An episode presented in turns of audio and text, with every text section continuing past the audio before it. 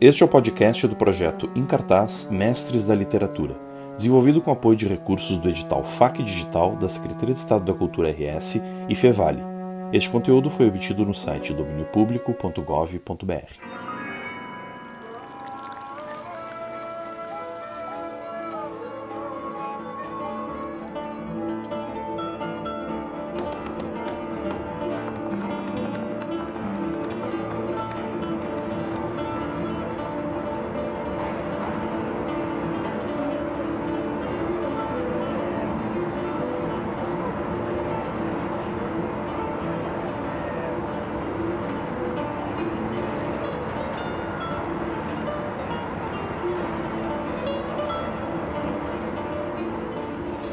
dar a qualquer matéria aritmética do metal, dar lâmina ao metal e a lâmina alumínio, dar ao número ímpar o acabamento do par, e então, ao número par, o assentamento do 4.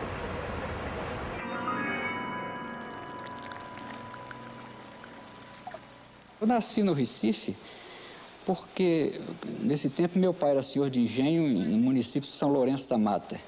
E, e, era uma tradição da família de minha mãe que todos os netos de meu avô nasciam na casa dele na Jaqueira. De forma que eu fui para o Recife para nascer, para nascer no Recife. Meus primeiros anos, compreende, foram no engenho até no engenho de açúcar, no engenho Poço, que era o engenho da família de meu pai, até os seis anos ou sete anos, quando eu fui para o Recife para entrar no colégio e mas sempre sem perder contato com o engenho de açúcar, compreende, até 1930.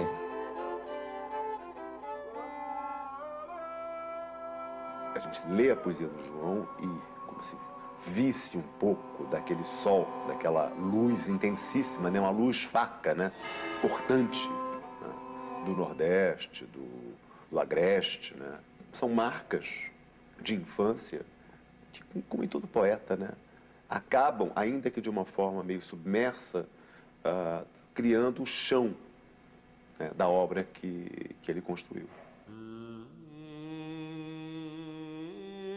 Eu gostava muito de ler, mas literatura para mim era aquela antologia que o padre me obrigava a ler no colégio, compreende? E essa coisa eu tenho a impressão que me indispôs pra, permanentemente, de, definitivamente, para o resto da vida, para certas coisas. Por exemplo, soneto. Nós éramos obrigados a ler sonetos, compreende? De forma que aquele automatismo do soneto é um negócio que até hoje eu não consigo, não consigo compreende? tolerar, compreende? Tinha horror à literatura.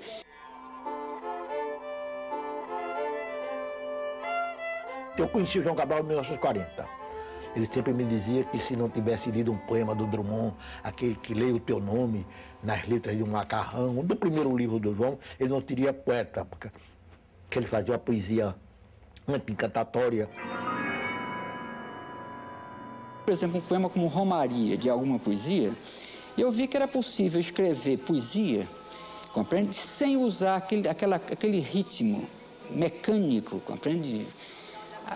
Como se diz, rançoso, compreende? Que para mim, até hoje, no meu ouvido, tem um decassílabo por causa dessas coisas que eu disse a você do colégio, compreende? De forma que eu vi que era possível escrever uma poesia, compreende, áspera, uma poesia com textura áspera, compreende? Que uma poesia que fosse difícil de ser lida em voz alta, compreende? Uma poesia que não, não embalasse o leitor. Meus olhos têm telescópios espiando a rua espiando minha alma longe de mim mil metros. Mulheres vão e vêm nadando em rios invisíveis. Automóveis como peixes cegos compõem minhas visões mecânicas. Esse é o livro de estreia de João Cabral, Pedra do Sono. É um livro impregnado de surrealismo, de uma atmosfera noturna, sombria, mórbida. É quase um livro anticabralino, porque a partir de determinado ponto de sua obra, o poeta vai insistir muito na clareza e na comunicabilidade do texto. E Pedra do Sono cria o seu mundo próprio, paralelo, mundo sombrio, do sonho, do delírio, e por isso é uma obra realmente à margem da estrada ou da pedra cabralina, que é uma pedra pavimentada debaixo do sol e não abrigada na noite e no sono. Ó oh, jardins enfurecidos, pensamentos, palavras, sortilégio, sob uma lua contemplada, jardins de minha ausência imensa e vegetal. Ó oh, jardins de um céu viciosamente frequentado, onde o mistério maior do sol, da luz, da saúde? O meu ideal era ser crítico literário. Então eu confesso, compreende, que foi engano terrível, compreende, que eu comecei a escrever poesia porque eu achava que era mais fácil. Compreende? Depois que eu, que eu comecei a me interessar em poesia, estudar bem poesia e compreender o que, o que era poesia, que eu vi que é muito mais difícil do que crítica literária. Compreende?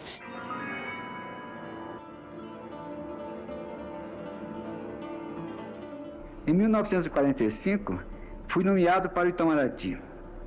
A partir daí, a vida pode ser mais facilmente resumida. Casamento, filhos, livros, postos diplomáticos e consulares.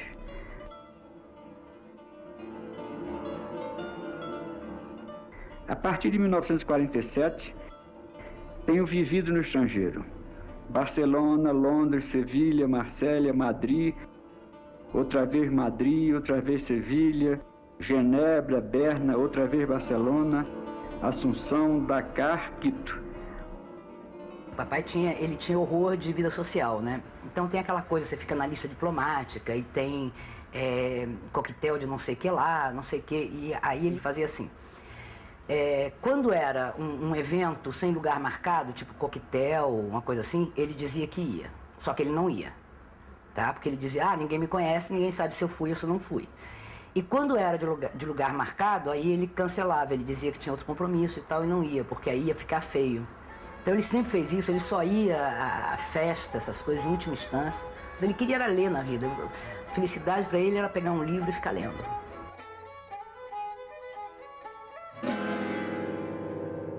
A luz, o sol, o ar livre envolvem o sonho do engenheiro. O engenheiro sonha coisas claras, superfícies, tênis, um copo de água.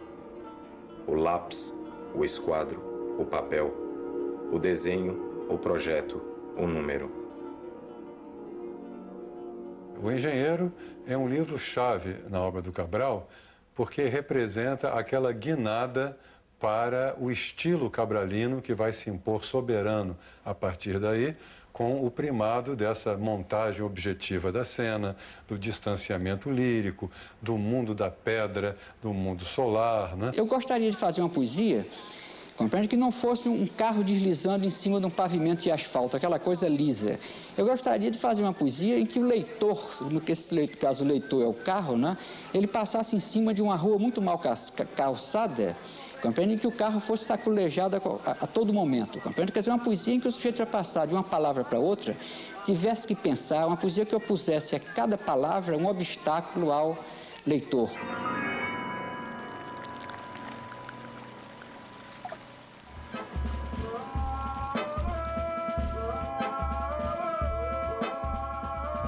Dizem que nós pernambucanos somos muito vaidosos, que nós definimos o Recife que é o ponto onde o Capibaribe se junta com o Bibiribe para juntos formarem o Oceano Atlântico.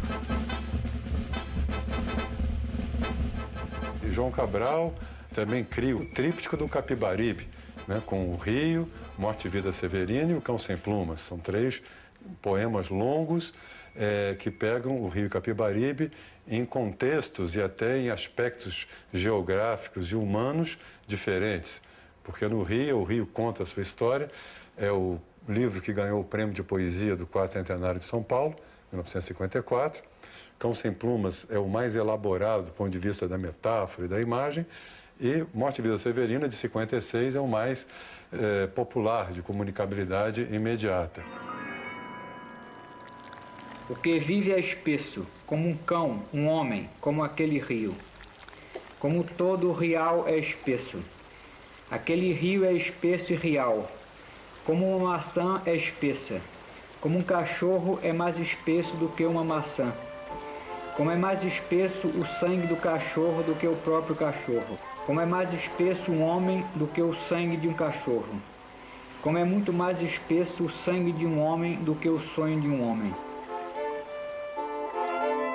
A gente percebe que João Cabral estava assim surgindo firmemente contra o que ele supunha ser a, a estética do belo, aquele poema perfumado, né? do poema da tessitura extremada, o poema do vocabulário mais pomposo.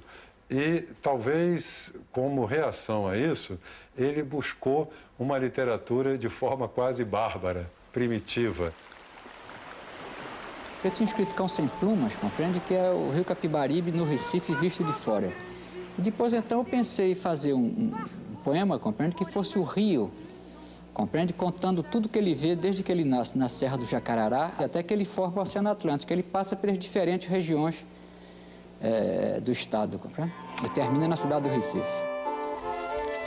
Vira usinas comer as terras que iam encontrando, com grandes canaviais todas as várzeas ocupando.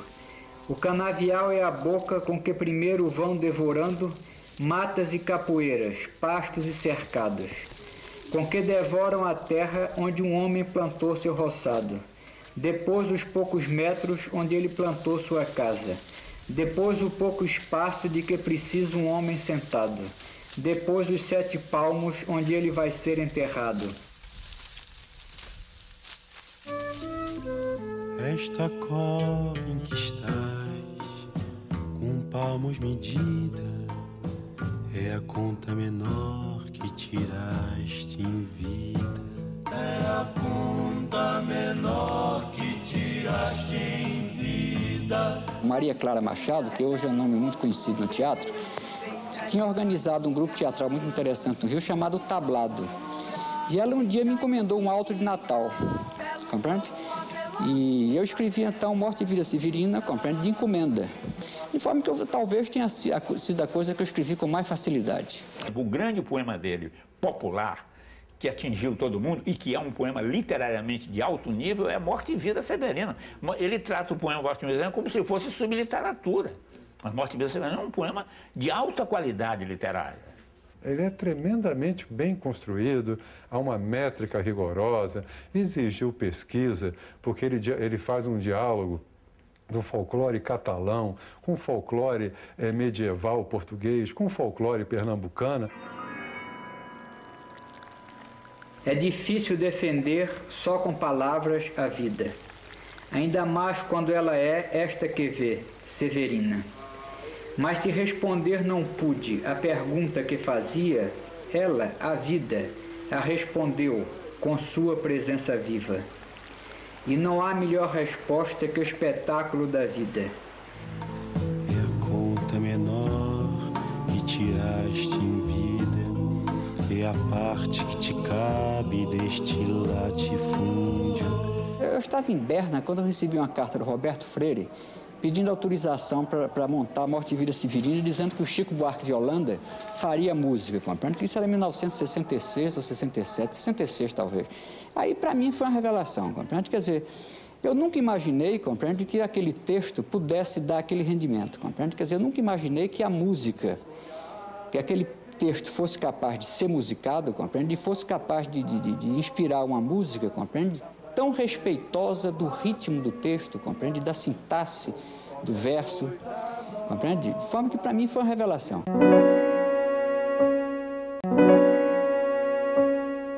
Nos anos 50, né? segunda parte, 55 até 60, talvez tenha sido o apogeu de João Cabral, na medida que, inclusive, no exercício de linguagens muito diferentes. Porque você tem, de um lado, Morte e Vida Severina, e do outro uma faca só lâmina.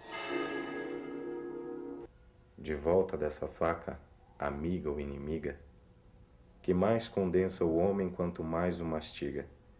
De volta dessa faca, de porte tão secreto, que deve ser levada como oculto esqueleto. A poesia tem que ser uma linguagem sensorial. Ora, se é uma linguagem sensorial, compreende? Embora ela esteja transmitindo uma mensagem para a inteligência, compreende? Ela deve usar palavras concretas, porque as palavras concretas são palavras que se dirigem aos, senti aos sentidos, compreende? Eu acho, por exemplo, que uma palavra como maçã, ou manga, ou pão, ou cadeira, são palavras muito mais poéticas do que, por exemplo, tristeza, melancolia, angústia.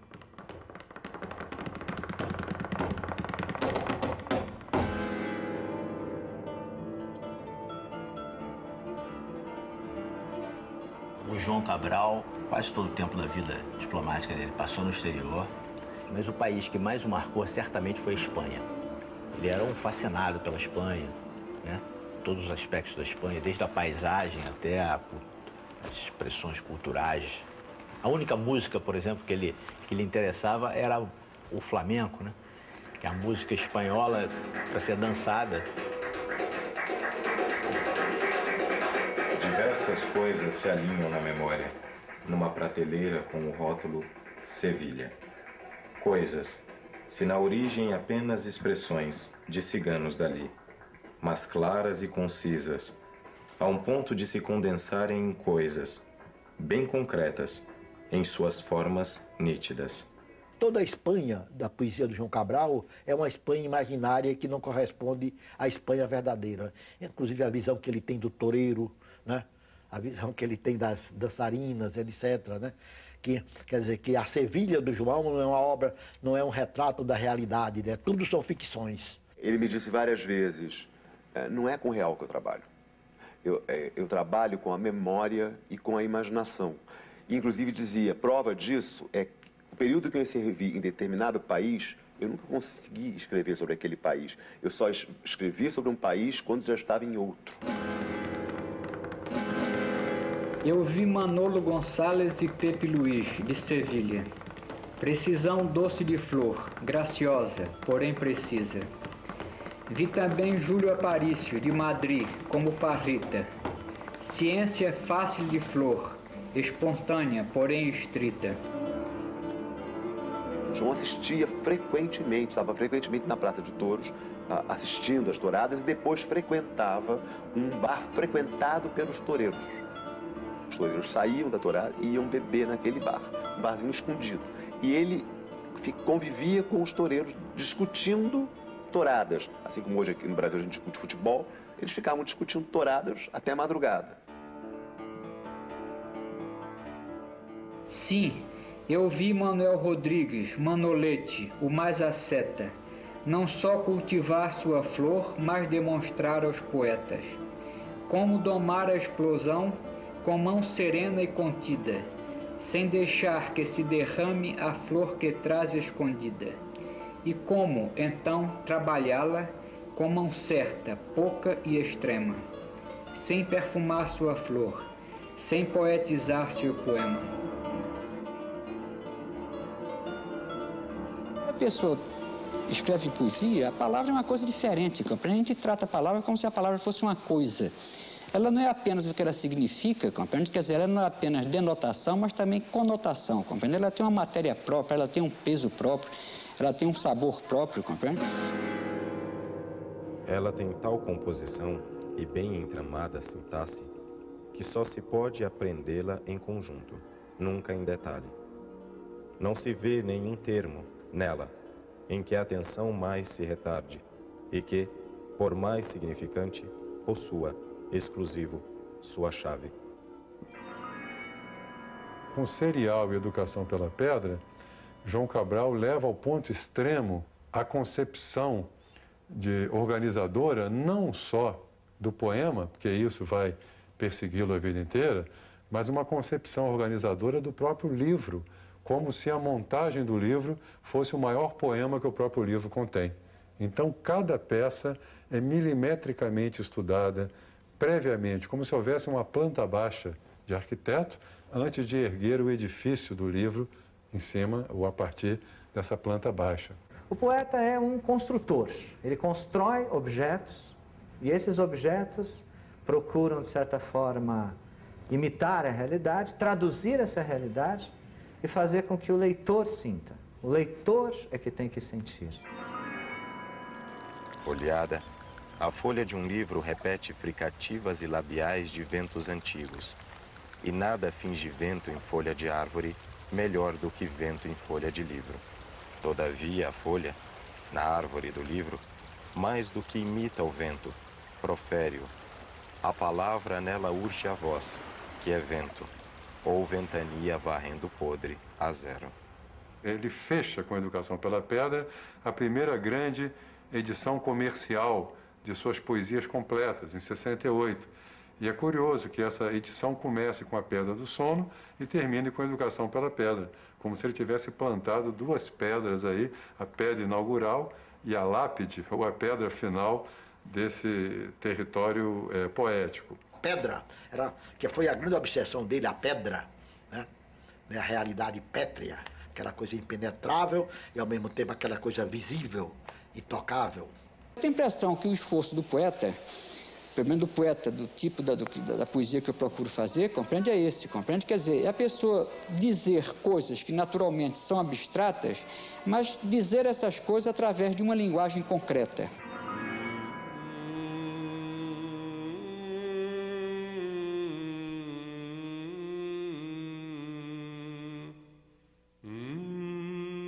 O João Cabral entrou na academia, parece que na década de 70, né? ele foi acadêmico durante quase 30 anos, eu creio. Foi um acadêmico exemplar. Nunca abriu a boca na academia, nem nunca assinou nada, nem nunca fez nenhuma conferência. Né? Foi num silêncio absoluto. E eu me lembro que a única vez que eu vi João Cabral falar na academia foi numa homenagem ao, à memória do Aurélio Barco de Holanda, que eu falei como um amigo fraternal do Aurélio. E depois, João, na vez do João Cabral, o João Cabral disse, concordo com tudo que o Lido Ivo disse. E voltou ao seu silêncio.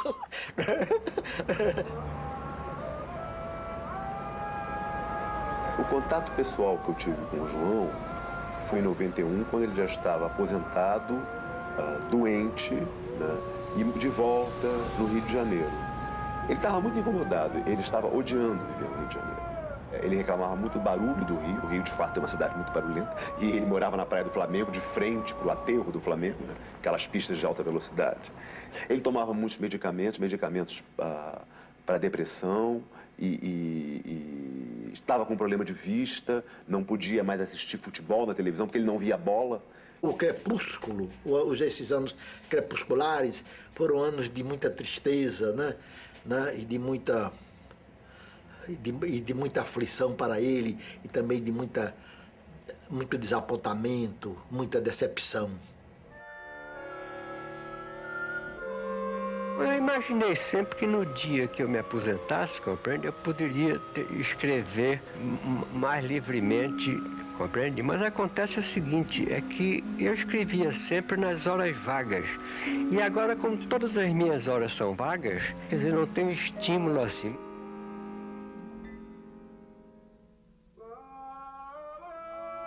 O amor comeu meus remédios, minhas receitas médicas, minhas dietas. Comeu minhas aspirinas, minhas ondas curtas, meus raios-x. Comeu meus testes mentais, meus exames de urina. O amor comeu na estante todos os meus livros de poesia. O amor comeu minha paz e minha guerra, meu dia e minha noite, meu inverno e meu verão. Comeu meu silêncio, minha dor de cabeça, meu medo da morte. Existe toda uma literatura em volta dessa coisa de poeta. Compreende? Quer dizer, como se o poeta fosse assim um estado intermediário entre o homem e o místico, entre o homem e o santo, compreende? Como se o poeta fosse um sujeito predisposto ou um homem de tipo diferente. Não é nada disso. O poeta é, é um escritor que usa uma palavra que tem uma determinada maneira de, de, de, de assumir a linguagem, compreende? O discurso dele de, de oposição à inspiração é maravilhoso. E o discurso dele de oposição à, à inspiração é muito, impo muito importante no nosso país e na nossa poesia. Ele aponta para uma outra forma de ver a arte e ver a poesia, né? E algumas pessoas falam em racionalismo, né? Falam uh, que ele era um poeta que não sentia. É óbvio que não existe isso, né? É óbvio que todo, todo, todo ser humano sente, todo ser humano se comove.